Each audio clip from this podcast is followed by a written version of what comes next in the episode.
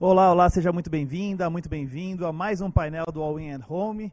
É, hoje a gente vai falar, já tivemos um, um, painel super interessante sobre periferia tech, com uma galera excepcional, inclusive vão estar todos disponíveis depois, vale a pena recuperar se você está chegando agora. E agora é hora da gente falar um pouquinho do mercado gamer, como os games estão impactando o futuro do entretenimento e do conteúdo. Se você acha que game é coisa de criança, é coisa de adolescente, ainda é brincadeira, a gente vai ter especialistas aqui para dar uma aula para você de como as marcas, a audiência tem crescido e tem assumido papéis gigantescos. Você pega, por exemplo, o último relatório da Superdata de 2019, dizendo que mais de 120 bilhões de dólares foram movimentados por essa indústria no ano passado.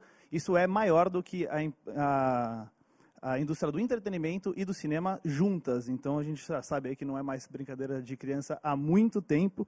É, eu tenho o prazer aqui de estar comandando esse painel. E aqui ao meu lado, queria agradecer muito também o convite e a participação da Tati Oliva, sócia da Cross Network e da Holding Club.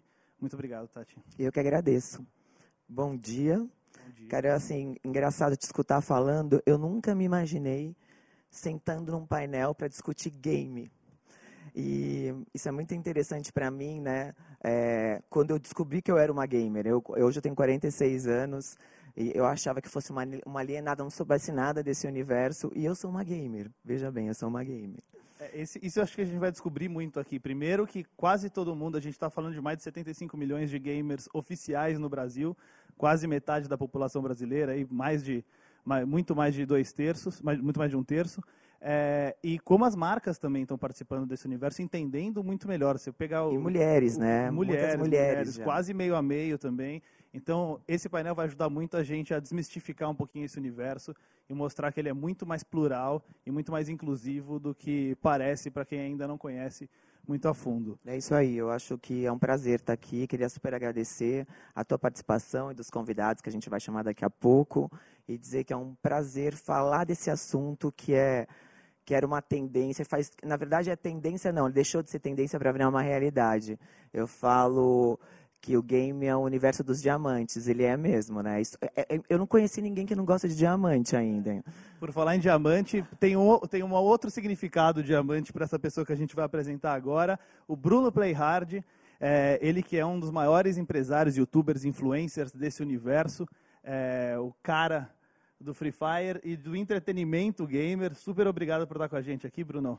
Ai, que incrível. Nada, eu que agradeço. E aí, Tati? Ei, Bruno. Eu agradeço muito o convite de vocês. Realmente, para mim, é, diamante tem vários significados aí, dentro dos jogos, fora. E eu estou ansioso para poder trazer um pouquinho da minha experiência aqui nesse cenário já há quase oito anos, já produzindo conteúdo e jogando variados jogos. Então, é uma honra estar aqui nesse tipo de evento e parabéns aí pelo evento. A gente que agradece a sua presença. Com certeza você vai ter muito para ensinar para a gente e para a audiência. E junto com a gente também está o Leandro Valentim, head de esportes da Globo, que também é uma empresa que cada vez mais se aprofunda nesse universo. É, falar de entretenimento com a Globo é base, mas o, o, game tem ganhado uma relevância muito grande dentro desse cenário todo. Super obrigado pela presença também, Leandro. Ei, Leandro, tudo bem? Bom dia para vocês. Obrigado pelo convite. O papo vai ser animado aqui, já vi o Play Hard com todas as luzes do, do estúdio dele, né? Do estúdio na casa dele. É, a estrutura é brincadeira. É, eu, né? assim como a Tati, é, fazer um disclaimer aqui já na abertura, não sou gamer, apesar de eu estar usando aqui meu fone gamer. É, eu não sou gamer, é, fui mergulhar nesse universo para estudar como negócio, né? É, faz alguns bons anos já. Sou um aprendiz da indústria, mas cada vez mais encantado, então vai ser ótimo discutir aqui com vocês é, ouvir o Play Hard é sempre muito bom, é sempre uma aula. Então vai ser um papo muito gostoso. Obrigado Não, O Play Hard está parecendo Falcon, gente. Olha isso. Não é? Será que é da época dele? Estou fazendo não, não, não é da minha época, cara. Eu tenho 26, então não é muito da minha época, mas a gente conhece. Então, eu sempre que eu entro numa reunião nesse estúdio, o pessoal fala: Nossa, aí é. Não tem como, né? É onde ele grava os vídeos dele cheio de luz, toda aparelhagem, é só uma cal. Então, acabo passando aí essa, essa vergonha às vezes. Ah, pelo contrário, cara, cada vez mais profissional. E a gente, nesse, nessa realidade atual. É, cada um teve que se virar do jeito que for, fazer um estúdio em casa, né? Desde a reunião de trabalho básica até o, o trabalho de verdade, a gente tem aprendido a montar cenário, a mexer em luz, todo mundo está se envolvendo nesse sentido. Playhard, eu queria começar com você falando um pouquinho desse universo, para a gente falar de muito além do game. A gente, durante muito tempo, falou que isso é nicho, né? E teoricamente ainda é, mas aí, por exemplo, estamos fala, falando com você que talvez muita gente que assista é, não te conhece diretamente, então você é um desconhecido para grande parte do Brasil, enquanto isso tem só no Instagram quase 6 milhões de seguidores, é um dos grandes influenciadores não só de games, mas de qualquer é, universo falando em números. Como é que é essa dualidade de ser uma super celebridade num universo tão amplo quanto é o de games e ainda ser desconhecido por uma grande audiência no, do outro lado? Cara, é, é, muito interessante isso, trazendo assim o lado de influenciador. Eu tive muitas experiências com, com exatamente essa questão que você citou, porque chega num ponto onde os jovens, as pessoas que acompanham assim o meu trabalho há anos e sabem da minha importância, né, vamos dizer assim, do meu trabalho aqui nesse cenário. Às vezes eu encontro nas ruas, ou às vezes é, pais desses jovens me procuram, acabo conhecendo eles aí em campanhas, em reuniões, coisas do tipo, e falam assim, cara, eu não entendo como meu filho pode idolatrar tanto uma pessoa que está jogando na internet. É, anos atrás, cara, ele era fã de Neymar, desses jogadores de futebol e artistas da TV que apareciam em filmes né, e tudo mais, e hoje ele não quer saber de mais nada. Ele fica muito mais empolgado e emocionado quando está relacionando com alguém aí é, dos games na, na internet, né, através das plataformas. Então, essa dualidade é bem legal. Eu, particularmente, gosto muito porque eu não tenho muito o perfil do cara que até a exemplo aí do Alok aí, falando com a Tati e tal, que seria mundialmente conhecido e ficaria tranquilo com isso na rua. Eu respeito bastante, assim, eu tenho um pouco de, de eu gosto da minha privacidade, entendeu? Então, eu adoro a parte da internet porque é isso. Às vezes eu encontro jovens, o pessoal ali que conhece meu trabalho e interajo com eles, mas eu consigo fazer as coisas do dia a dia tranquilo também. Então, eu estou satisfeito aqui onde eu estou e eu acho que esse mercado tem muito a crescer. Quem sabe um dia eu seja tão conhecido quanto esses artistas, né? Eu acho que é. Olha, eu, falo, falei rádio para mim, assim, o PH, né? Porque é, é um universo de muitos nicknames, né? Então, o PH, assim, ele é. Uh, foi mais fácil para a Cross, para minha empresa e para mim também, como alguém que ainda sou meio, vamos dizer, não sei se ignorante é a palavra certa sobre esse universo, começar a trabalhar, né? Então, o Bruno, primeiro é um cara que ele não é só game. Ele é game, entretenimento, ele, ele assim, é um cara antenado, ele é business. E, e eu acho que isso faz uma super diferença para que a gente possa trazer o maior número de pessoas para esse universo, né? Porque eu falo um pouco por mim, mas o universo game tinha algumas. As, as pessoas tinham, tinham pensamentos meio. Até, é, acho que por falta de informação, tinha um entendimento do universo. Raso, né? É, e assim, indo para um lado que não era positivo, um lado mais negativo do que positivo. E eu tive a chance aí de conhecer o Bruno, e o Bruno trouxe muito desse universo muito legal do game. Assim, eu vivo, eu assisto ele streamando, às vezes eu quero dar uma. Deixa eu dar uma, sei lá, uma, uma sessão de terapia. Cara, eu me divirto muito vendo os vídeos do Bruno, é muito legal mesmo. Então, é, eu acho que. E o Bruno, é, eu, eu não estou falando nada contra o Neymar, tá, Bruno? Mas eu, como mãe, eu, eu ia ficar muito feliz que as minhas filhas fossem suas fãs. Por saber te conhecer como que você é e tudo aí que você procura passar através do game. Não, legal. Eu acho que é, faz parte do trabalho de influenciador. A gente tem que, que entender que, ao mesmo tempo que a gente está produzindo um conteúdo para a internet que tem uma escala nacional, a gente sabe que pô, os pais podem chegar e assistir junto, e eles devem chegar e assistir junto, porque a gente vê cada vez mais os games sendo uma quebra de barreira entre os pais e filhos, porque até a exemplo do Among Us, que é um jogo que está super referente no, no mercado agora, é um jogo que você não precisa de ter habilidade nenhuma com, com games, não precisa ser um gamer profissional para jogar e se divertir com isso, e tem sido o início de conversas entre pais e filhos em infinitas situações, que eu já recebi relatos. Então, ah, eu nunca consegui jogar nada, nunca consegui entrar nesse mundo com meus filhos, e agora, através do, do Among Us, eu consigo. E aí eu já estou produzindo conteúdo sobre isso também, porque eu quero ser uma pessoa onde é, o espectador, o pai ou o filho, vai passar no meu canal, gosta do conteúdo, é algo leve, divertido, e ele fica, né? Então, esse sempre, essa sempre foi minha estratégia. E o muito legal, o legal também do Bruno é que as marcas que associam a ele, ele tem um compromisso muito legal com conversão, né? E, e, essa associação com as marcas que realmente tem a ver com a verdade dele. Então é muito legal. É, é, é, é não é, ele não é só um pro player. Ele é muito, ele é realmente aquilo é o business dele. É um business muito é um legal. Entertainer, né? O, você, você citou essa, essa parte da audiência, é, Bruno, e a gente sabe que hoje muitas marcas ainda têm a audiência como o grande elemento central de sucesso de campanha, de qualquer tipo de, de, de ação. A gente está falando aí da Loud, que você é o fundador da equipe, hoje é a maior equipe de esportes do Brasil, talvez uma das maiores do mundo, e só no YouTube, só no canal oficial de vocês já passaram de 1,5 bilhão de visualizações. Então, assim, é, qualquer tipo de vídeo que vocês publicam, e vocês têm vários canais diferentes, então você tem seu canal próprio, a Loud tem o canal, e aí cada um dos pro players ou dos integrantes da equipe tem o seu. Como é que vocês lidam com a questão de quantidade de conteúdo e de audiência, e como é que você vincula hoje isso já com marcas, por exemplo? Cara, então, é, fundei a Loud ano passado, em fevereiro, então é uma empresa com menos de dois anos e já acumulou todos esses números aí, 10 milhões de seguidores no YouTube. É, a internet dá uma escalabilidade muito grande para qualquer projeto, ainda mais quando você fala tem relação com games. Então, é, passamos aí de um bilhão de visualizações, fomos o primeiro time de esportes do mundo a passar dessa marca no YouTube. É, então, isso sempre foi, foi foco para mim. Eu sempre quis construir projetos que tinham uma escala grande e impactar muitas pessoas. Esse foi meu sonho desde o início do canal. Games mobile me ajudaram muito com isso, foi algo que cresceu muito nos últimos anos. E a estrutura através desse conteúdo hoje são quase 100 pessoas né, trabalhando dentro da Loud. A gente tem aí toda a gerência do, tanto do meu canal Playhard quanto dos outros canais aí de todos os, os, influenciadores que são quase 23 ou 25, já até perdi as contas, dentro aí da, da empresa, que tem canais próprios também, além do canal do time, que posta vídeo todos os dias. É, foi um vídeo por dia desde o início aí, dia 28 de fevereiro. Então a produção é, é intensa, é, a gente está se acostumando, a gente está adaptando os processos, mas é bem legal ver isso tudo crescendo junto aí com o mercado, né? É, você acaba sendo uma produtora audiovisual completa, uma produtora de conteúdo, você tem que ter roteirista, é muito mais do que caras talentosos jogando game na internet e streamando como é o, o gamer comum fazendo no dia a dia, né?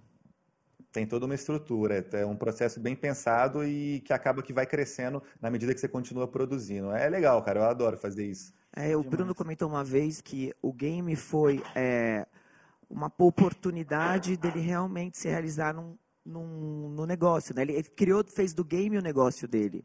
E é muito legal a história dele. Ele fala do contou a história dele com o pai dele, né? Que ele adorava jogar game e o pai não entendia muito bem, ao mesmo tempo não cortava isso. E é engraçado a gente pensar, né? Eu como mãe fico pensando, minha filha vai ser gamer. Olha aí, ó. E é, é, é um é, jogador de é, futebol, né? a né? gente criança sem querer ser jogador de futebol. Não, não, e foi treinado para ver oportunidades, futuro. é isso mesmo, é muito legal. E o game tem muita oportunidade, muita sem oportunidade. dúvida. Falando um pouquinho de oportunidade, é, Leandro, você está há sete anos na Globo, é, não começou focado em games, vem se, se especializando, assim como a própria Globo também vem se especializando. É, é um nicho que até então era pouco explorado e cada vez mais tem relevância, especialmente a gente falar como Grupo Globo, né, no View Hub, no Sport TV, que tem um espaço gigantesco. Como é que você entrou nesse universo e como é que a Globo está vendo hoje o potencial e a realidade do que é games em parceria com as marcas hoje? Ah, legal. É, essa pergunta é abrangente, dá para contar um pouco da, da história aqui. É, mas deixa antes de te responder, fazer um, um comentário. Estava ouvindo agora a, Bruno falar. E um dos, o, o, primeiro contato que eu tive com influenciador gamer foi com o Bruno Playhard. Olha só. Que eu nem falei isso para ele ainda, é, tá ouvindo agora a, ao vivo aqui também. Mas eu tenho dois filhos que agora acabaram de completar 12 anos, são gêmeos. E a primeira vez que eu vi eles realmente impactados, buscando um conteúdo, eles estavam assistindo um conteúdo de, de Clash Royale na época, que era o, o, o Bruno fazia. E eu fui entender um pouco daquela, daquela dinâmica, né? Como assim? Eles não estão jogando, eles estão assistindo alguém jogar, que eu acho que esse é o primeiro, é o primeiro, assim, primeiro grande susto para quem olha de fora, é entender que tem uma audiência gigantesca que não necessariamente joga e nem, às vezes não não está jogando, não gosta de jogar aquele jogo, mas gosta de assistir jogarem. E é um paralelo muito, muito fácil de fazer com esportes tradicionais, né?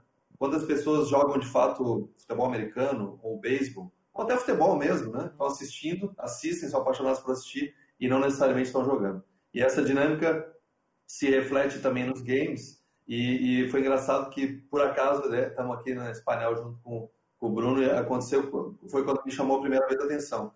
E a partir daí, é, a gente começou, a gente já estava no processo na Globo e eu, eu, fazia sempre desenvolvimento de negócios, era uma incubadora de negócios relacionados até mais ao, ao núcleo de esportes. Né? A gente fazia algumas coisas de entretenimento e jornalismo, mas teve um momento é, nesses últimos anos em que eu fiquei sempre sendo dedicado aos, ao, ao, núcleo de esportes da Globo. E aí, dentro da, da, do olhar de esportes, olhando para novos negócios, novas oportunidades, é, geração de audiência jovem, é, como é que a gente traz essa, essa geração Z, como é que a gente conecta, engaja, como é que a gente vai além da questão da mídia, a gente chegou no, no, no mundo dos games. Eu associei muito com, com essa história de, de começar a entender que, que tem, tem já muita gente fazendo conteúdo para games, é, e aí eu entrei, caí de cabeça no, no mundo dos esportes, porque é, para um olhar de fora, e acho que isso é, é, é, muito fácil das empresas não endêmicas, né, quem não é desse mundo, é, é, é, ter empatia com o que eu vou falar agora, é, um momento que a gente viveu em 2015, quando a gente começou a olhar para o mundo dos games como globo, e falou, gente, quando a gente mergulha nos números, já naquela época a gente já estava falando de um terço da população brasileira, números bilionários que já, você já citou aí, a gente via que esse, esse cenário crescia a dígitos duplos é, e crescia independente da mídia tradicional né? porque ela é, ela é nativa digital. Né? O crescimento, o grande crescimento do, do, do, do, do game é, vem através do jogo online e a partir do, da construção de comunidades, e isso vinha crescendo no paralelo, né? as publishers gigantescas, né? É, fazendo, desenvolvendo comunidades, muito mais do que vendendo jogos, desenvolvendo comunidades para a partir daí gerar negócios e, e, vender jogos. E essas comunidades crescendo para caramba. E a gente olhou de fora e falou, gente, como que a gente entra? Como é que a, onde que a, Globo entra? De que forma? Tem espaço para a gente ou não? E a gente foi estudar e a gente é, enxergou, uh, uh, num primeiro momento, já que a forma de, de, a gente se aproximar era a gente precisava gerar valor para essa comunidade, precisava entender essa comunidade profundamente. Então a gente ficou um tempo estudando, entender. Aliás, não a comunidade gamer, né? O universo gamer, porque dentro desse universo são várias comunidades que algumas nem se nem, nem interagem com outras, né? é importante entender isso. Então, a gente foi entender esse universo, as diferentes comunidades, é, a, como que a gente poderia gerar valor. Né? A gente viu que se a gente levasse para o mainstream da forma correta, né? uma comunidade que foi é, é, por tantos anos tratada com preconceito, né? acho que isso é um ponto depois importante a gente tratar aqui, mas então levar com respeito, com, com, com correção, com, com, falar de uma forma é, justa é, e mostrar a dimensão é, de todo esse universo, já era um valor que a gente podia, podia gerar, mas a gente queria ir além, porque não queria só contar uma história, a gente queria engajar e contar as histórias. Então, para engajar, a gente viu que tinha um território que era o território das competições. É, então, a gente caiu de cabeça nos esportes. É, em 2017, a gente lançou a primeira propriedade, que foi o Prêmio Esportes Brasil. É, bom, de lá para cá foram, foram vários, são 12 hoje é, é, é, projetos coproprietários. Né? A, Globo, a Globo participa desenvolvendo junto com parceiros. A gente foi se associar a parceiros especialistas, é, mas de lá para cá, então é isso. Assim, a gente entrou no mundo primeiro dos esportes e agora a gente já está evoluindo, né? agora que estamos já muito bem posicionados com as publishers, com os times, com os influenciadores, é, entendendo muito mais os desejos e anseios da comunidade, a gente agora começa a voltar também um pouco mais para o game nesse lado de conteúdo. Né? E aí, através de parcerias justamente com esses especialistas dessas postas. Né? O Bruno, mais do, né, falar aqui do nosso painel, mais do que um grande influenciador, né? Estava acabando de falar uh, sobre a Loud, né? Ele é, hoje é um, é um dono também de, de, time que não é bem time, né? É, eu acho que é um, é, um, é um, papo que a gente pode aprofundar. Eu, eu, eu vou só para encerrar aqui a minha fala é, é, e passar de volta para você. É, eu tenho dito em reuniões internas na Globo e essa frase é uma frase que gera muita repercussão dentro. Então eu vou encerrar aqui essa primeira, primeira, a primeira participação com ela. Eu, eu, eu tenho dito o seguinte: a Laude é hoje o que o Flamengo quer ser. Olha Caramba. só! Caramba! É, e aí, só, sabia, só, né, só, nesse universo você vê, por exemplo, uma das grandes equipes do, do esportes é o Corinthians, que também é o, o, os times de futebol, os grandes clubes entenderam que torcida é torcida e tem um potencial gigantesco de engajamento, de audiência, de verbas passando por aí. Então é uma oportunidade. Mas é mesmo, a Loud ela se tornou uma love brand, né? A gente que está nesse mercado aí de marketing. É, meu, hoje, qualquer coisa que o Bruno estava contando, você lança uma camiseta da Lounge, história de vender. Então, realmente, virou uma paixão, né? Virou uma paixão. E isso é muito legal. E Dois hater anos. também, né? Porque você descobre que está dando certo quando começa a ter hater mais é. do que lover. Então, se alguém, se já tem gente até odiando, perdendo tempo para xingar, para participar negativamente, é que o negócio deu certo de alguma forma. É, não, eu acho muito legal escutar o Leandro falar sobre parceria, né? Eu acho, e é muito do que a Cross faz é, é, um mercado, porque, e eu olho o Bruno e o Leandro, assim, o Bruno é um cara de entretenimento, né? Você vê ele, ele às vezes, numa, streamando, você vê quanto, ele, ele seria um super apresentador de programa de televisão. É, eu, eu acho é impressionante, ele tem essa, é, ele, é, ele, consegue ele consegue ser divertido, explicar bem o game, ele é didático. E a Globo, pô, ela manja de apresentador de televisão como ninguém, né? E a, a importância de uma emissora como a Globo saber a, a importância do Bruno para a Globo e a Globo a, a Globo para o Bruno, né? Então essas parcerias que dão uh, uma, um, uma um, assim aceleram o negócio chegar mais rápido lá, né? E é totalmente complementar, né? É, Tem gente que a, que a internet por si só sobrevive, que a TV tenha, tem muito mais relevância para algum tipo de público. A gente vê esse cross acontecendo cada vez mais importante e benéfico para os dois lados, né? O, o Leandro levantou uma bola, assim, por curiosidade, acho que uma das coisas interessantes também é a diferença de entendimento desse universo. Então, é, o que eu vou falar aqui vai parecer super velho para o Bruno, que já tem uma conexão de, de saber quanto vale o streaming de games há muito tempo. É, isso passou num determinado momento para as emissoras de TV, principalmente, para a grande mídia, e agora os anunciantes há menos tempo estão entrando, então são, são escalas diferentes de quem entrou nessa história. Né? Em 2016, o pessoal do Fox Sports me chamou para comentar a final de FIFA ao vivo, foi a primeira transmissão ao vivo que, que eles fizeram de, desse tipo de evento num canal. E foi naquela época, 2016, foi o maior recorde que eles tiveram de engajamento do Twitter na época. Eles nunca tinham visto nada parecido. E aí no ano seguinte eu falei, pô, TV ao vivo, vou falar com eles para ver se eles querem que eu participe de novo, para mim vai ser um prazer. E eles falaram, não, cara, a gente fez no ano passado porque ninguém estava interessado, falaram se a gente queria fazer, a gente aceitou. Depois do sucesso, o Sport TV já veio, já pegou os direitos, agora está com o Sport TV, não é mais nosso. E aí as marcas foram entendendo e no ano seguinte já teve patrocínio. Então vai sendo cíclico e hoje todo mundo sabe a importância do game, né, Tati? É, e você falando de new business, como eles citaram, e da relevância das marcas nesse sentido, é, como você acabou sendo engolida pelo lado gamer, principalmente do lado de negócios, e que tipo de perfil você vê hoje de marcas participando, já que não é mais uma coisa de só de marcas endêmicas, como o Leandro citou, ou de marcas que tem tudo a ver com conexão. São marcas que querem falar com qualquer tipo de audiência de grande relevância. Né? É, eu acho que uh, a Cross começou a foi um, eu, eu, vou contar assim um pouquinho de como eu entrei nesse universo, né? Eu acho que há três anos atrás a gente teve a oportunidade de trabalhar com a Microsoft, com a Xbox e é, com isso a gente foi cada vez mais se envolvendo com o universo game. E aí apareceu ali uma oportunidade, a gente sentiu junto com eles um, uma lacuna de preencher com um evento. É, tinha uma lacuna no mercado ali de, de eventos que eles gostariam de, de repente, de se apropriar. E a gente acabou estruturando esse projeto, que inclusive uh, nasceu esse ano, no ano da pandemia, que foi o Extra Life. E por causa dessa necessidade do mercado, de um cliente, que a gente começou a se envolver cada vez mais, né? É, eu, se for perguntar as marcas, as marcas do universo game, pouquíssimas eu conheço por, por uma questão de ser uma jogadora como, como o Bruno. Mas quando as marcas que eu tinha contato começaram a, a repetir, a escutar com frequência game, jogo, assim, pro player, calça angelical, gente, assim, quando eu descobri o que era uma calça angelical, é, e eu descobri isso, não foi nem por causa do Alok, viu, Bruno, nem por sua causa, eu fui procurada por trabalhar com vocês é, por um pai pelo Instagram, e ele falou, meu, pelo amor de Deus, consegue uma calça angelical para mim? E não, eu fui, para, alguém me dá uma calça angelical para esse moleque, gente. Mas, assim, é, é, eu, o mercado trouxe, eu acho que eu fui presenteada, pelos clientes me trouxeram uh, a oportunidade de conhecer o mercado de game. E, e como a Cross é uma empresa muito de é, levar para os clientes aquilo que eles estão precisando, a gente mergulhou de cabeça e lá estamos nadando, felizes da vida e para nunca mais sair. Porque eu acho que o game ele vai ser sempre uma tendência. Eu acho que ele, essa turma do game não era compreendida porque eles eram muito tendência. eram muito tendência.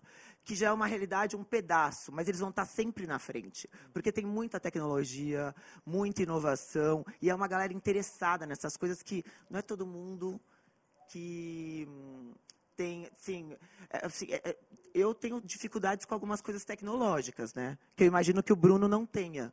Então, ele é um interessado por essas coisas tecnológicas e com isso ele vai evoluindo.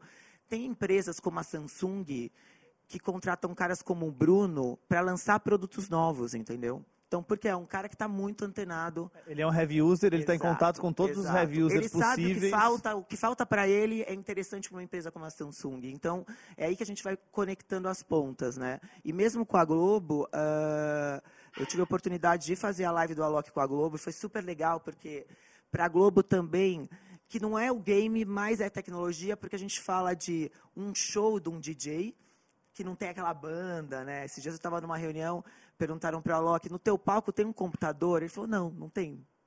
Não tem. É engraçado você imaginar um palco sem um computador ali, né? Tem lá os botõezinhos, mas não tem uma telinha ali, porque não precisa.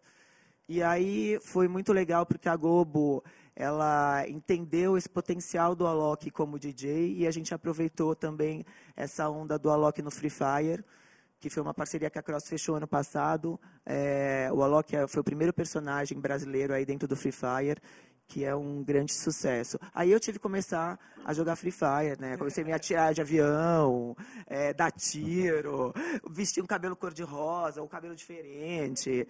Assim, ninguém nunca imaginava. E uma coisa muito legal também, que eu gosto de pontuar aqui, é, quando você está aberto né, para essas coisas, isso me aproximou demais das minhas filhas, que foi o que o Leandro falou. É, eu come... A primeira vez que eu me atirei do avião, eu falei, Maria, pelo amor de Deus, salva a mamãe aqui, porque eu acho que eu não vou conseguir nem abrir o paraquedas. E, pô, ali começou uma coisa muito legal que eu nunca imaginei uh, trocar com as minhas filhas e hoje elas me ensinam muito. Eu acho que são dois bons exemplos. Primeiro, o Alok, que a gente está falando de uma figura global, é, literalmente, é, e que tem muita gente que conhece ele como DJ, que é a profissão principal, talvez nem imagine que ele está dentro de um jogo com essa repercussão. É, eu já vi crianças e adolescentes que conhecem o Alok do Free Fire e nem sabiam que ele é DJ.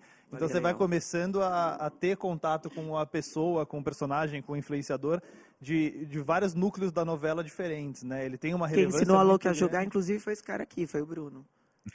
É Acho que ele tem um pouquinho a agradecer a você depois de ter entrado nesse, nesse universo. Inclusive, esse, essa semana, por exemplo, a Vivo anunciou o Alok como grande parceiro de games e de música e de conexões em geral. Essa então... parceria começou na live da Globo, muito legal. Foi porque a gente usou. O Alok mora. O prédio dele é atrás do prédio da Vivo. E aí a gente pediu emprestado para colocar um laser, para fazer aquela bagunça do laser lá, que foi super impactante para a live. E aí começou assim essa relação e a gente anunciou a parceria ontem, anteontem, eu acho. Muito legal mesmo, que tem entretenimento, é, música tem uma curiosidade. Game. Oi? Tem uma curiosidade sobre, sobre esse tema do Alok aí, que foi o processo interno, né? Para convencer é, o núcleo de conteúdo é, é, que, que fazia sentido, faria sentido, especialmente porque a gente começou a live, os primeiros 10, 15 minutos foi na, na Globo Aberta, né? depois fez a, a passagem para o Multishow e para outras plataformas. Então eu estava lá defendendo que nesses minutos de Globo é, é, ia ter alguma intervenção relacionada a Free Fire. Depois, no final, quando fizesse a passagem, é, o sinal ia estar ao vivo no Globoplay, no Multishow, é, e também dentro da plataforma do Free Fire, que foi uma coisa que a gente conseguiu né, incluir, para quem entrava, entrava no jogo, chamava para a live do Alok. Mas para convencer internamente na Globo, que peraí, Free Fire, a gente vai, por que, a gente vai falar Free Fire? O que, que é isso mesmo? Então foi um processo que é um processo que a gente está há muito tempo já, assim, de, é, acho que evangelização é uma palavra muito forte, mas assim, de construção mesmo do, do, do entendimento, do correto entendimento dessas novas oportunidades, é, que, que como acho que a Tati que falou no início, né, é, deixou de ser tendência já faz muito tempo, né, acho, acho que até, de uma certa forma, esse, esse é um dos erros que ainda são cometidos é tratar game como tendência, né? Sim. Então acho que a Tati falou muito bem e, e a, apesar disso, apesar de saber disso é, é, já há alguns anos, a gente ainda encontra resistências, né? É, inclusive é, internamente, o que é normal, né? Uma empresa do tamanho da Globo. Mas foi curioso e depois o resultado foi fantástico, né? Então foi muito bom é, ter feito essa mistura aí do Alok com Free Fire é, na live foi, foi uma coisa muito bacana. E nada como um case nesse sentido, né, Leandro? Porque a primeira vez você vai ter que explicar 200 vezes, talvez nem role, mas uma vez que aconteceu, é só mostrar ali o resultado, tanto de audiência, quanto de engajamento, quanto de conhecimento de marca, e aí vai ser muito mais fácil você fazer o segundo, terceiro e, e virar um produto da casa nesse sentido. Né? Não, e eu acho que para a Globo é ainda mais difícil, eu sinto um pouco disso, né? Quando eu vou falar de game para algumas empresas, realmente eles não, ainda não têm ideia, mesmo com. Já é uma realidade. Mas para uma empresa como a Globo, que é assessora da publicidade, tudo isso é muito importante. Não são, é, eu acho que é menos da metade do que normalmente anuncia, né, em que investe é, em mídia, é, tem um conhecimento real do tamanho do universo game. E eu acho que eu, eu levantei, eu, eu, eu tenho um pouco dessa missão na Cross, sabe? Porque às vezes eu, eu fico até irritado, eu falo, não é possível que ele vai investir ali se aqui é muito melhor, maior e vai dar muito mais resultado, sabe? Porque eu penso assim, toda vez que esse, essa turma está jogando, está lá streamando, são horas de um consumo com qualidade. E aí você olha aqui para o Bruno, né? Ele está usando uma camiseta, um fone, tem um monte de coisa. Se tiver com óculos de escuro, e a, e a molecada tá ali assim sedenta por aqui. E, e as pessoas que prestam muita atenção. Então, se tiver uma latinha de energético ali do lado não, ele dele. Ele acabou de beber alguma coisa. Eu fiquei o... mega curiosa para saber o que E o pessoal já vai ali. saber o que é e já vai querer só porque o, o Play Hard está tomando, ele vai, vai atrás. É, uma, é um potencial gigantesco nesse sentido, né? E já estendendo para você, Bruno, é, a gente fala de. Você, como produtor de conteúdo, estamos falando de 1,5 bilhão de visualizações dentro do canal só da Loud. É, a gente não fala mais também só de game, de gamers e de conteúdo gamer e de streaming, né? É, eu fui dar uma fuçada geral no, no conteúdo da Loud para entender um pouquinho da linguagem de vocês, por exemplo, e vai muito além do game, né? Tem muitos vídeos ali que não tem nada a ver com o game, muito mais com o lifestyle gamer, com a relação entre os caras que moram na mansão da Loud, que são os pro players, etc. Então, em que pé que está agora o, o tipo de conteúdo que você produz, que não é mais só transmitir o que você está jogando ou fazer um review, e sim a vida de vocês e de quem joga games, mais como um lifestyle mesmo, como um estilo de vida, do que necessariamente com a conexão do videogame, do jogar ou do acompanhar. Não, é muito legal isso, porque uma das propostas da Loud desde o início foi realmente se conectar na, a partir da segunda página, né? Porque ano passado já tinha muita gente jogando, já tinha muitas pessoas transmitindo os gameplays, e quando a gente fundou a Loud, a proposta toda do conteúdo era trazer o lifestyle do gamer para essa audiência, porque a gente vê assim uma maneira muito mais viável do público se conectar e adotar a nossa marca e seguir em outras plataformas e a gente não ficar limitado a somente um tipo de conteúdo em uma plataforma. E é assim que tem sido. Quando alguém cai em alguma coisa da Loud, seja no TikTok, seja no Instagram, seja no YouTube, onde todas as plataformas têm milhões e milhões de seguidores, ele acaba sendo convertido para o nosso ecossistema, o nosso universo, e a partir daí ele pode assistir os influenciadores da Loud fazendo lives na Twitch, ele pode assistir cada um dos canais dos influenciadores da Loud no YouTube, seguir também o TikTok de cada um dos influenciadores. Então, é multiplataforma e a gente está conectado é, produzindo conteúdo mais de 24 horas por dia. Então, se alguém quer assistir tudo que a Loud produz, é impossível, porque já são mais de 24 horas por dia de conteúdo todos os dias. Né? Então, é, por que isso? Né? Por que a gente resolveu tomar essa decisão? Porque a gente acha que abre muitas possibilidades, tanto para inserção de marcas, quanto para estar tá no dia a dia do jovem de outras maneiras. Beleza, se a gente está só jogando em live, é difícil a gente tentar promover é, roupas, eu vou estar ali vestindo, obviamente, uma camiseta, mas no dia a dia, no Instagram, na rotina, você consegue encaixar uma roupa muito melhor. Estando numa casa, que a gente já tem hoje três mansões em São Paulo, e até o final do ano provavelmente vamos ter cinco, é, com várias pessoas, vários gamers morando e convivendo junto, a gente abre possibilidades para inserção de produtos do dia a dia, marcas aí é, não endêmicas, que a gente já trabalhou com várias. Então, é, é esse é um pouco da visão. Tem funcionado muito bem, porque o jovem hoje ele não quer apenas assistir o gameplay, não quer apenas assistir o jogo, mas ele quer ter ali interlocutores desse universo que ele vai se identificar e que ele vai adotar para seguir a qualquer momento, né? Então é um pouco da relação que a gente tem com o nosso público, expondo todas as fraquezas e todas as vitórias também. Então, quando você sai da, da gameplay, quando você sai ali do seu quarto, você começa a mostrar, cara, os problemas que você está tendo na sua vida pessoal, você começa a mostrar é, um campeonato que deu certo, um que deu errado. A gente produz esse tipo de conteúdo também, cobrindo bastidores dos eventos que a gente participa. E aí isso para a gente é, o maior, é a maior vitória. A gente nunca vai achar que ganhar um troféu, ganhar um título vai ser nossa maior conquista. Não é. É a gente ser verdadeiro com essa audiência, porque a gente sabe que no futuro é, isso vai pagar a gente no formato de autenticidade da, da torcida, né, dos seguidores com, com a marca. Sem dúvida. Tem esse lado né, do gamer de é, o gamer se alimenta, o gamer se veste, o gamer viaja, uhum. o gamer faz tudo que qualquer outra pessoa faz. Então todas essas marcas é, podem participar dessa história. E o lado de cada vez mais é, essa audiência, especialmente a audiência mais jovem, se interessa não só pelo Free Fire ou pelo Fortnite, mas por quem joga, por quem joga bem é isso, não é só mais pelo futebol, é pelo Neymar especificamente, e aí você passa a saber, querer saber onde ele vai, o que, que ele faz, onde ele está, com quem ele está, é muito mais o lifestyle e a personagem, né, a personalidade de quem está ali por trás dos controles e dos teclados do que só do game em si, né? É isso, exatamente. É, e a Globo é uma criadora desses influenciadores, né?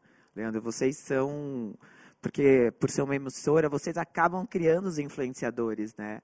E aí, assim, juntar essa história do numa emissora como a Globo e, e, e jogadores, é, assim, é, é, e tentar desmistificar um pouco do que é essa história do, do pro player, né? Óbvio que tem de tudo, né?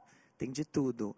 Mas eu tive experiência com Free Fire, é, ah, desculpa, com Extra Live há dois, duas semanas atrás, a gente contratou alguns influenciadores. E ah, o Gaveta, gente. E assim, engraçado que a gente é da minha idade. Eu achei muito legal, porque você vê gamers que são da minha idade. Então o game sempre esteve aí, né? Então Gaveta, Malena. Cara, e assim, aí chegaram, a gente estava no meio do evento, apareceu é, uma pessoa com dois, dois sobrinhos muito fãs da Malena, sabe? É, eu acho que o game tem muita coisa, assim, a, a educa, ele tem muito a fazer até pela educação do país, né? Porque eu, outro dia, minha filha agora nesse momento de pandemia, ela estuda ali na frente da telinha. Se a professora aprender a jogar game com ela, com certeza a matemática vai dar mais resultado. Então, é, é... Não à toa que a gamificação virou uma ferramenta de, de ensino e de engajamento para qualquer coisa. Então, desde a medicina usa a gamificação para chamar atenção para cuidados, etc. Então, qualquer coisa que seja mais interativa chama mais atenção do é, público para qualquer idade, qualquer classe isso. social, qualquer gênero, é. etc. Até nisso eu queria saber um pouquinho do, do, do Leandro, até por assim. É, tem o 01, já é um programa da TV linear que cresceu muito, muito com a ajuda do Thiago Leifert, que é um entusiasta dessa história. O Sport TV é, tem uma parceria com as maiores produtoras, os maiores games para fazer é, essa exibição dos campeonatos ao vivo ou de conteúdos específicos. A gente está falando só de 12 a 24 anos, só desse nicho específico, ou a audiência hoje de games vai muito além de quem joga e de quem é super jovem, Leandro? Não, vai muito além, né? É, é por isso que é muito importante entender é, as diferenças entre as comunidades, né? Então, você tem, eu, gosto de dar um exemplo para tangibilizar isso, que é, o primeiro evento de esportes que eu fui foi em 2015, é, ou não, 2016, o, foi no CBLOL, né, o campeonato de League of Legends que foi no, no ginásio Ibirapuera. É, eu fiquei muito impressionado. Eu, eu, trabalho com esporte há muito tempo, já fui nos maiores eventos esportivos do mundo e, e no Brasil, certamente, é, todos os principais, se a gente pegasse a referência que a gente tem aqui de NBA ou de UFC, que são eventos grandes indoor, especialmente, né? tirando a Copa, Olimpíadas e tal, mas esses eventos indoor. E eu lembro de ter ficado super impressionado com o que eu vi no, no ginásio Ibirapuera, isso em 2016, no início de 2016, em abril. É, com assim a, assim, a qualidade do evento que eles tinham colocado, o entretenimento, é, e muito impressionado com o público. E era um público é, é, muito teen, muito colorido, é, então era, era, bem fácil, até claro com exceções para cima e para baixo, mas em geral o público de League of Legends estava se mostrando muito, para mim que estava olhando pela primeira vez, como uma coisa teen é, é, e colorida e tal. logo em seguida eu fui num evento internacional de, de Counter-Strike, que é um, é um, é um game de FPS, que é, que é, que é um jogo de estratégia e tiro, aquela coisa de, de estratégia de dominar outro time, etc. É, é um jogo mais antigo, né, que tem novas versões, mas que já está há muito tempo no Brasil mesmo, ele é muito forte, já era da época das lan houses e vem numa evolução. É, e aí quando eu cheguei no, no evento de, de Counter-Strike, parecia que eu estava num show de heavy metal. Então assim, a grande diferença daquele público team colorido, aqui eu estava com um público bem mais velho, muitos, a maioria de camisa preta, é, com uma atitude mais rock, é, claro com exceções, mas assim, em geral. Então, só para dar dois exemplos, se a gente for ainda um pouco mais além, assim, saindo um pouco até do, do competitivo hard, se a gente for para, sei lá, pega o Fortnite, ou pega Just Dance, Just Dance que tem um público até LGBT é, é, amplo e tal, é assim, super diverso. Enfim, acho que são várias uh, uh, uh, comunidades que é importante entender, e isso se reflete também na audiência, né? É, então, uma audiência para um, um, público de um, um campeonato é, de esportes relacionado a, a, a, futebol eletrônico, por exemplo, você citou aí FIFA ou, ou PES, já é um público que acompanha muito até a audiência de, de futebol. Né? É, Counter-Strike é um pouco mais velho, League of Legends mais novo, Free Fire mais novo ainda. Então a gente vai, a gente vai assim, entendendo um pouco isso. É, e, e, e, eu queria só fazer uma referência de um ponto que foi falado aqui antes. É, na verdade, dois pontos. Um, um é, é sobre assim, quando a Tati estava falando que as marcas não enxergar, algumas, né, estava falando sobre a dificuldade, às vezes, de, até dentro da Globo, que a gente tem para passar alguns projetos. É, dificuldade não, né, mas os processos internos que a gente tem para poder convencer mostrar a importância. E muitas marcas ainda não, não se deram conta. Eu acho que a principal questão aí tem a ver com a complexidade que é esse universo. Né? Porque, é, é, assim, você chega e tá bom, tá, eu entendi que eu tenho que estar em game, entendi a força de engajamento, entendi os números crescentes, entendi a audiência crescente, Legal, então tá, game é importante. Quais são as oportunidades que eu tenho de me conectar, né? Uma marca que está olhando pela primeira vez. Bom, então ele pode é, falar com a publisher para tentar fazer alguma coisa em game, ele pode tentar ir para um influenciador, é, que pode ser um streamer que não joga, pode ser um streamer que é pro player, pode ser um, um caster, ele pode patrocinar um time, ele pode um campeonato, ou então ele vai num evento gamer, evento de comunidade. É, então, tem tantas oportunidades, e, e aí isso que não veio a principal pergunta que é qual game, qual comunidade. Sim. Então, são tantas coisas que, assim, tanta possibilidade de errar que você tem que saber muito o que, que você quer para poder é, determinar a sua estratégia, né? E aí, só para concluir, é, casando com o último ponto que estava falando assim, sobre é, até a questão de influenciadores, né? E como que a gente enxerga isso, e a gente também busca construir ou, dá, ou, ou nem construir, dar, dar um outro tipo de espaço, né? complementar para um outro público é, é, uma, uma visibilidade a questão de influenciadores, é, é importante lembrar aqui que a gente tem muitas oportunidades, né? Eu estava falando do exemplo do que ele bebe, o que ele veste, o que ele ouve. É, é, eu lembro de um dia ter assistido uma, uma, uma stream que o cara estava comendo uma pizza e tinha 35 mil pessoas assistindo ele comer uma pizza. Então, assim, realmente tudo isso impacta. Isso é muito legal, porém, isso também é um risco, né? A gente precisa lembrar Uh, de, assim, isso, isso é, tem os mesmos riscos do universo dos influenciadores e youtubers, que é Sim. um tema que já está muito mais, uh, uh, é, muito mais compreendido é, no mercado. Né? Tem uma série de riscos. Né? Se se associar a, a, a um influenciador ou alguns influenciadores que, tem lá, que estão ali 100% é, trans, é, é, é, passando a sua personalidade, o que ele pensa. Então, é muito importante entender como que a pessoa de fato enxerga a vida, como que ele se coloca em relações temas polêmicos, né? A questão de, de, de, relação com preconceitos, tem, não tem, como é, é Ele vira o embaixador é da marca como um garoto propaganda ou como qualquer, outro, qualquer outra mídia, né? Com um agravante que você não tem como preparar muito isso antes, porque é, é, é, é no Não tem roteiro, né? Dia, muitas horas, a pessoa está exposta ali ao cansaço, a uma série de situações, é, é, a provocações que às vezes reage, e a, e a gente está falando de gente muito nova também. Então, é, é, uma, uma, uma, situação de risco. E por isso que é tão importante ter um olhar. E eu acho que aí tem uma oportunidade para marcas que é de construir essa ponte para um, um passo assim, mais profissional, inclusive para a gente, agências especializadas, agentes, é, e de oportunidades de empresas como a Loud, por exemplo, tem outras também, mas que, que tem um, todo um cuidado, uma curadoria, uma preparação desses, desses influenciadores, né? É, porque, ao mesmo tempo que é uma super oportunidade, pode ser um, um grande tiro no pé se for mal é, conduzido. Eu, eu, acho que é isso, né? Eu acho que agora está na hora da gente profissionalizar mais, né? Eu acho que é, os jogadores entenderem que não estão mais só em casa. E aí é uma opção, eu acho que é uma opção. Ou você seguir pelo caminho da Loud, por exemplo, que eles têm todas as regras e tudo mais. E mesmo assim, a gente sabe que o Flamengo, por exemplo, ele tem regras em relação aos jogadores, mas tem coisas que fogem dali. E aí é natural, porque a gente está falando de pessoas. E, mas eu acho que essa questão de agora o, o, momento é de profissionalizar mesmo, porque ele já é, uma, é, é, é, a grande oportunidade do game. Agora esse ano a gente por uma infelicidade, é, que é o que a gente está vivendo, acabou trazendo aí, uh, fortalecer o game.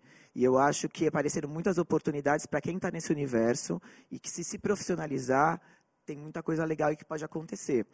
É, eu, eu, eu, acho que é bem por aí mesmo, porque é perigoso mesmo. Essa verdade, ela é importante hoje para o influenciador, Sim. mas ela tem que ter limite, né? Porque quando você é público, uh, você, é o que vale para qualquer pessoa pública hoje, né? Você tem, tem, uma relação com a marca ou não, você pode acabar com a sua você tá reputação tá respondendo, por um... Você está respondendo por uma marca, então você tem que tomar esse, esse cuidado. E aí entra também o, a, a, oportunidade gigante, não só para as marcas diretamente, mas para as agências, para os parceiros, porque você tem que fazer isso com criatividade e com pertinência, porque assim como explorar qualquer outro universo, né? Você fala do universo é, da diversidade, universo racial, qualquer coisa, se você entrar só para tirar um proveito, isso é cada vez mais claro é e isso, é mais perigoso. Então é legal... tem que ser alguém por trás para fazer isso com Sim, pertinência. Sim, é legal você falar sobre isso, porque eu acho que uh, a Cross ela tem uma área que chama MyCross, que cuida de personalidades, né? Porque a gente vê muito personalidades como marca. O Bruno, para a gente, ele é uma marca. Só que, independente da Cross, depende muito do, do influenciador. Então eu sei, a gente na Cross mesmo já abriu mão de trabalhar com umas pessoas muito legais, porque não tinha esse entendimento. Então no caso o Bruno ele tem total é, consciência que ele está representando uma marca. E como ele tem que se várias a né? postura dele é super importante. Tem gente que ainda não entende isso. Então aí a gente vai selecionando. É, né Leandro? A gente vai ter que vai selecionando porque é teu emprego, é teu negócio. Tá. É, vai é ser a peneira eu... natural de qualquer influenciador, de qualquer garoto propaganda, ator, atriz, apresentador, entra nesse mesmo universo com a mesma relevância. Né? E tem uma coisa que eu acho muito legal do game, até fugindo um pouco desse assunto, é até um pouco do que foi falado no painel anterior, né? Essa história da digitalizar, né? Assim, hoje a gente tem uma necessidade maior uh, e que eu vejo isso muito no Alok, né? O Alok, tudo que ele faz hoje, ele fala de o grande projeto social dele é essa história da digitalização, porque isso dá acesso a muita coisa, né? E virou meio, eu acho que isso é uma oportunidade para as marcas também, sabe? É, como a gente pode fazer para que mais pessoas possam ter acesso à informação através de tecnologia e do jeito que que tem ali, né? Então, o sucesso do Free Fire ele é muito em cima de um, de um jogo que você pode você pode jogar no telefone, né? Se o telefone é um começo, uh, esses dias eu descobri que a, minha mãe está no momento que ela está esquecendo um pouco as coisas e muitos botõezinhos para ela dificultam. Eu fiquei sabendo que tem um telefone para pessoas de mais idade, né? Então, acho que aí tem oportunidades também que que, que vão surgindo, porque eu acho que o game também é um jeito de tirar a molecada da rua, sabe? É, a, a, gente achava assim, ai menino, sai. Dependendo do lugar, é melhor ele ficar em casa mesmo. Então, eu acho que tem muita oportunidade, é, o lado bom e o lado ruim do game, para a gente poder consertar o ruim e melhorar o bom, sabe? É, é, Bruno, eu queria aproveitar de você, né, um pouco inspirado no que a Tati falou, e de entrar nesse universo de não só de pro players, etc. A gente fala que, por exemplo, 75 milhões de gamers no Brasil, a gente não está falando de pro player, do cara que tem a cadeira ideal, que tem o headphone ideal, que tem um supercomputador. A gente está falando da minha mãe, que é viciadíssima em Candy Crush. A gente está falando de alguém como eu, que é mais do console, que joga mais jogos de esporte ou de aventura. E do cara que tem o computador incrível, que roda qualquer coisa absurda para jogar em alto nível e tentar ser um competidor é, grande. Quem, qual que é o perfil do gamer hoje? É, pelo que você tem de conexão com essa comunidade, assim, o cara que realmente só joga aquela brincadeirinha no celular, ele pode virar um pro player ou não nem quer isso, mas ele já é um gamer? Cara, eu acho que na minha, na minha visão, o mundo dos games ele acontece em níveis assim. Ele, o cara normalmente tem uma barreira de entrada que é bem rasa, então ele vai inicialmente ali, ou ele já cresceu no meio do, do ecossistema de games, jogando de tudo, e aí hoje ele tem a, vamos dizer, a capacidade, a expertise de poder estar jogando jogos que são lançamentos e exigem uma, uma skill maior, uma mecânica maior, ou o cara vai, sei lá, já é mais velho, não pegou tanto a, os, sei lá, o surgimento da internet quando ele era jovem, né, e estava aprendendo as coisas, então esse cara ele vai ter que achar algum jogo que tem uma barreira de entrada melhor, que aí é o Free Fire, o cara joga no, no trabalho, ele pode jogar qualquer momento no trânsito, ali no ônibus e tudo mais. É um jogo que não é muito difícil de aprender e depois disso ele pode pensar assim, cara, o que, que tem mais além disso? Eu gostei tanto disso, eu estou vendo que tem oportunidades de emprego, de negócio, de fazer dinheiro, viver a vida com isso. Como é que eu posso ir para o próximo nível? E aí ele treina mais para ser um jogador competitivo. Da mesma forma, até o próprio Among Us agora. Estou vendo situações onde as pessoas nunca tinham jogado ao vivo e tido uma audiência legal, porque não eram tão habilidosos nos jogos assim. Mas no Among Us, que leva mais para o lado do entretenimento, essas pessoas conseguem se destacar. Então, o perfil de um gamer tradicional já não é mais, sei lá, do 13 a 18 anos, classe A e B. Não, não é mais isso. Hoje está bem mais diversificado e é isso que eu acho tão legal. Eu acho mais legal entender todas essas esse mapeamento que pode ser feito, né, de como está o cenário, que eu acho que até Leandro citou super bem. Muitas vezes, muitas, muitas vezes me perguntam ah, como é que a gente pode entrar em games? A gente pensou, ah, vamos fazer um jogo. Não, não é assim. A marca não tem que fazer jogo. Ah, então vamos entrar com um jogo que já está feito, vamos entrar dentro do jogo. Cara, você já quer entrar de primeira dentro do jogo? Não, não é bem assim. Então eu acho que uma. Se pudesse dar uma dica, seria, primeiramente, quer entrar em games? Começa pequeno e vai entendendo o que, que você está fazendo porque aí sim você consegue é, construir realmente uma reputação e ver o que, que, tipo, ah, eu fiz isso e deu certo. Porque se você começa a querendo abraçar o mundo, você vai tomar um, uma porta na cara e de entender que games não é bem assim. Se você tenta abraçar o mundo, você vai sair perdendo. E igual o Leandro mesmo citou aí, são infinitas, infinitas possibilidades. Quando a gente fala a palavra influenciadores, você pode estar falando de cara, diversos perfis de influenciador. E é ideal saber quem que tem o fit certo aí de público, até de comportamento, igual a Tati e o Leandro estavam falando, é, quem que é a pessoa certa, ou a empresa certa, um time, ou a instituição de evento certo, um campeonato, ou até mesmo um jogo certo, para você relacionar aí e fazer uma parceria. Essa é a principal dificuldade, mas é por isso que eu falo, tem que começar de alguma forma e ir aprendendo, porque só assim quem não é nativo dos games vai conseguir entregar projetos de sucesso ao longo do tempo. Demais, quem não é nativo demais. do game, eu gostei Você viu? Você viu quem é o Nilba? É, a gente está indo para o final do nosso painel, a gente vai começar a, a mostrar algumas perguntas da galera que está acompanhando a gente ao vivo aqui, já vem aparecendo. Só para encerrar antes, eu queria fazer a pergunta de um bilhão de dólares para o Leandro. Leandro, qual é o futuro do game na Globo, cara? Como você vê aí, tanto na questão linear da TV, quanto no on-demand, no interativo, nos outros canais, na plataforma no, do Grupo Globo como um todo? É, o que, que você vê aqui da, no médio prazo, vai, daqui dois anos, o tamanho do game dentro não da tem Globo. outra resposta que não seja essa. É, é um crescimento. É, para tá. mim congelou, não voltou. Vou. É, é, é, um crescimento e, e, assim de forma sustentada, né? A gente a gente vem até muito como o Bruno falou, a gente, a gente fez exatamente esse caminho. A gente estudou muito, começou pequeno, né? definiu o que, que a gente queria. Acho que são passos que toda empresa não endêmica deve fazer Começou pequeno, mas já começou gerando muito valor para a comunidade, com Prêmio Esportes Brasil, depois evoluímos para Game XP, evoluímos para uma plataforma gamer para poder fazer campeonatos amadores, aí fomos para um campeonato dentro de escola, um campeonato de universidades, campeonato profissional de Counter-Strike, aí estamos trabalhando junto com a Garena na, na segunda divisão do Free Fire, é, e a gente vem numa evolução é, de, de várias propriedades que são todas interligadas e agora com uma série de, de projetos relacionados a conteúdo, né, usando a plataforma de mídia da Globo para poder dar cada vez mais exposição é, é, para esse mundo, para esse universo. Então, é, até um exemplo que a gente fez agora na pandemia, por conta da, dos buracos de, de transmissão de esportes ao vivo, a gente fez um campeonato usando jogadores profissionais de futebol, é, disputando pelo PES para ver quem que era o, o, melhor entre eles para levar um, controle de ouro, né, que chamou futebol de casa. Isso deu uma super visibilidade é, para nós aqui dentro. É, foi muito muito importante comercialmente também, assim, visibilidade no mercado. E, e, e tudo isso, o, o, case do, da live do Alok.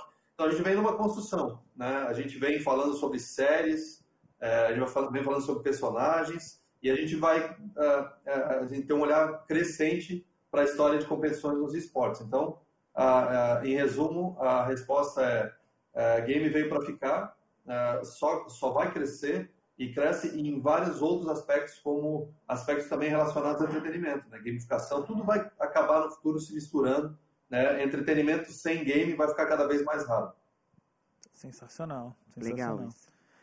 É, a primeira pergunta do Enzo é, para o Bruno Playhard, é, de onde veio a sua ideia de começar a gravar os vídeos de game desde a época do Clash? E se você tinha alguma ideia da repercussão de tudo isso? Você vê que, por exemplo, é, esse caso a gente está falando num evento que é muito mais voltado aos grandes executivos de marcas, de agências, do mercado como um todo.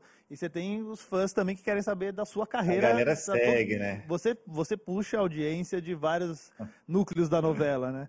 Como é que foi esse início para você, cara? Cara, para mim foi bem natural. Eu trabalhava já com mídias sociais profissionalmente desde 16 anos, 15 anos na verdade. No Orkut eu já tinha comunidades, ganhava dinheiro com isso. É, fui morar sozinho com 17 anos quando entrei na faculdade de Ciência da Computação na UFV.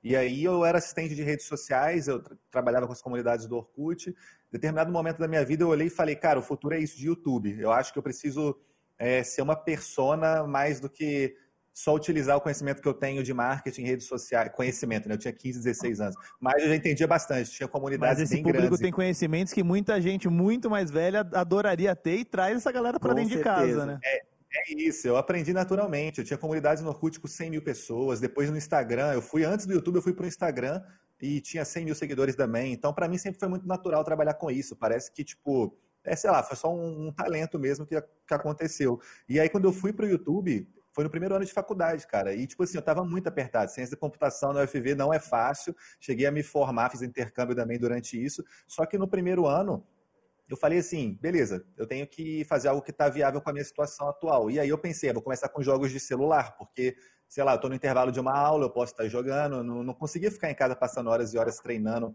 é, um League of Legends, por exemplo, um Counter-Strike no computador, eu não tinha esse tempo disponível. Então, eu puxei mais para o lado do entretenimento, que já que eu não era um pro player, eu tinha que ser no mínimo engraçado e didático ali com o meu conteúdo, e também com jogos que para mim eram acessíveis, que os jogos de celular foi aí exatamente o ponto ideal aí que eu encontrei, e eu dei sorte que na época ninguém estava fazendo isso. O maior canal de games celular do Brasil tinha 10 mil seguidores, o maior. E eu falei, cara, não tem ninguém fazendo? Deixa eu fazer aqui então, que talvez o pessoal quer assistir.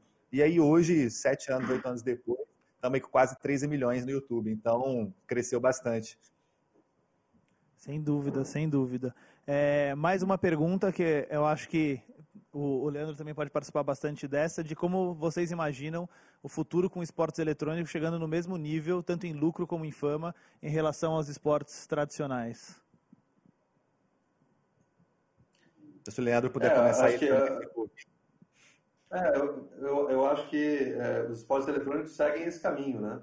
É, acho que não, não, a gente não precisa fazer esse paralelo. Eu, eu, eu é, é o, o, o, paralelo com o esporte tradicional, acho que ele serve muito pelo tema didático para quem não conhece. Né? A gente consegue explicar, por exemplo, modalidades olímpicas, trazendo para modalidades dentro das verticais que tem dentro do game. A gente consegue fazer esse paralelo é, para poder explicar. Mas eu acho que o, esporte eletrônico ele segue o seu caminho próprio. Né? A discussão, por exemplo, sobre Jogos Olímpicos é, é uma discussão que vem tendo já há alguns anos, né? a gente até acompanha essa, essa discussão. É, é, e, e, assim, é, é, muito mais do interesse do, do COI trazer os jogos eletrônicos do que é dos jogos eletrônicos se associarem a, aos Jogos Olímpicos. Claro que tem uma chancela, tem uma questão de, de chegar no mais alto nível da competição e tudo mais, mas são é, outros níveis de complexidade, né? Porque a gente está falando ali que é diferente de um, de um futebol e basquete que não tem um dono, é, né? No esporte eletrônico você tem um dono que investiu bilhões de, de milhões ou bilhões é, para desenvolver aqueles jogos e então tem uma propriedade intelectual ali envolvida. Então é um, é um tema mais complexo. É, é um paralelo que é, é, eu acho que é bom didaticamente, mas como comparação de qual tamanho, quem quer ser maior que quem, acho que são caminhos que trilham diferentes. O que com certeza dá para afirmar é que esporte eletrônico só vai crescer, só vai ampliar em audiência, em faturamento, marcas cada vez mais fazendo acordos de longo prazo, é, é, os shows é, é dos, é, dos campeonatos profissionais de, de esporte eletrônico cada vez mais são referências para os esportes tradicionais e não o contrário. É, a gente viu agora recentemente aqui no Brasil mesmo, a, a, final do CBLOL, mesmo com toda a pandemia, no alto de um prédio, drone, é, uma série de, de, animações invadindo a cidade de São Paulo, quer dizer, foi um, um super show uh, colocado aqui no Brasil. E quando a gente olha o Mundial de League of Legends, aí nem se fala, né? O que os caras fazem é, já virou referência para todo mundo do entretenimento.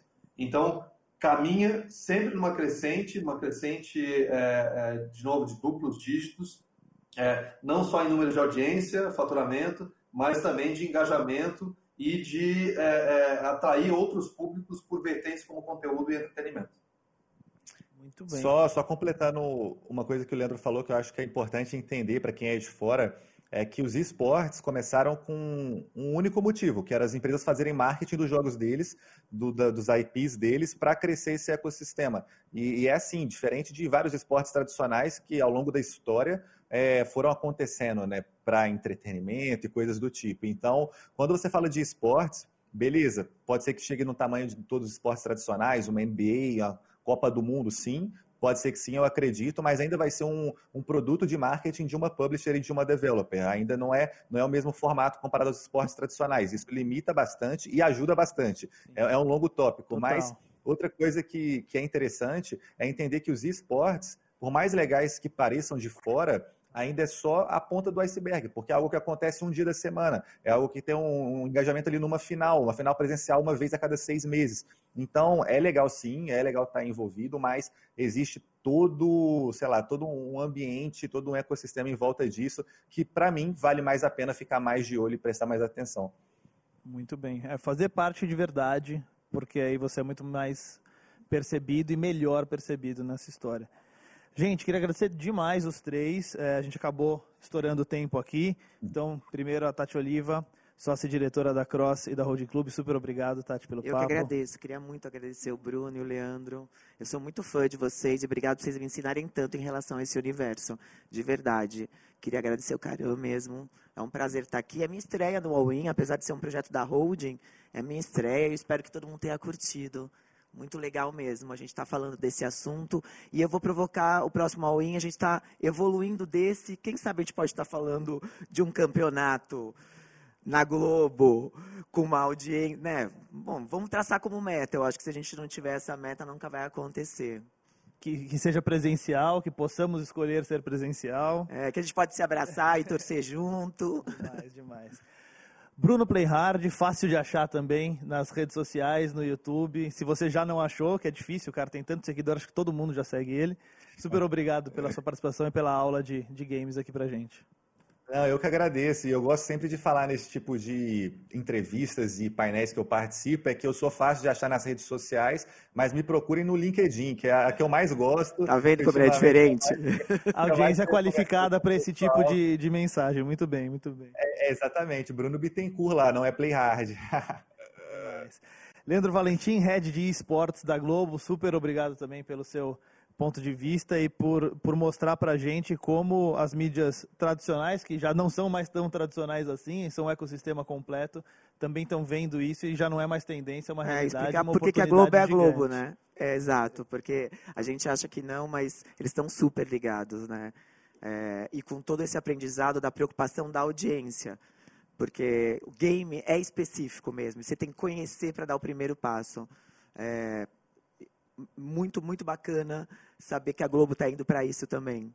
Sem dúvida. Super obrigado, Leandro. Obrigada, gente. Muito obrigada, viu? Legal. Foi, foi um prazer. É, acho sempre super importante esse tipo de, de, de, painel, de evento, assim, porque é realmente um trabalho de construção, né, dessa, é, desse tema aí, desse... É, é um conhecimento que, que precisa ser ampliado, né? E a gente aqui na Globo, é, é, é desde então de 17, vem trabalhando é, mais profundamente e desenvolvendo propriedades. Então, assim, a gente está indo bastante além da mídia desde 17 nisso, é, celebrando a indústria, celebrando seus principais atores, é, é, é, desenvolvendo propriedades como campeonatos amadores e profissionais. E esse ano a gente, apesar da, da, da, de todas as dificuldades que a gente tem com a pandemia e com todas as restrições, a gente vai fazer no final do ano, agora em dezembro, o nosso vai ser a quarta edição já uh, do nosso uh, o evento de, de, encerramento do calendário do ano, que é o Prêmio Esportes Brasil, onde a gente celebra uh, os principais jogadores do ano, os principais times, as, as organizações, é, as publishers também. Então é um dia de celebração. A gente está tomando todos os cuidados necessários, obviamente, para poder realizar, mas a gente vai fazer um grande evento para encerrar o ano em alto estilo, já que a pandemia é, tem uma série, né, muitas né, das coisas é, relacionadas à pandemia são negativas, teve, tiveram algumas positivas e algumas delas são relacionadas a esse universo gamer. A gente vai celebrar isso no, no final do ano. Muito legal. Demais, demais. Agradecer muito vocês que participaram com a gente aqui. Lembrando que amanhã continua o All-In, temos Luísa Trajano aqui nos painéis, Márcio Escher, Renato Pesotti, muita galera legal. E que é game pra caramba, hein? Pois é. Pois Imagina é. só, a Lu é um avatar, gente. Não, é o Magazine Luiza também é outro ecossistema incrível que entendeu é, a pluralidade da, dessa história muito mais do que vender, muito mais do que varejo, e está conectada com games, com esportes, com startups. Vai ser outra aula também. Então fica ligado na, nas redes sociais da Holding Club, e no All-In, que vai ter muito mais conteúdo para vocês. Super obrigado pelo convite também de participar e bater um papo com esses três craques. Tchau, tchau. Obrigada, Carol. Tchau, tchau. Obrigado.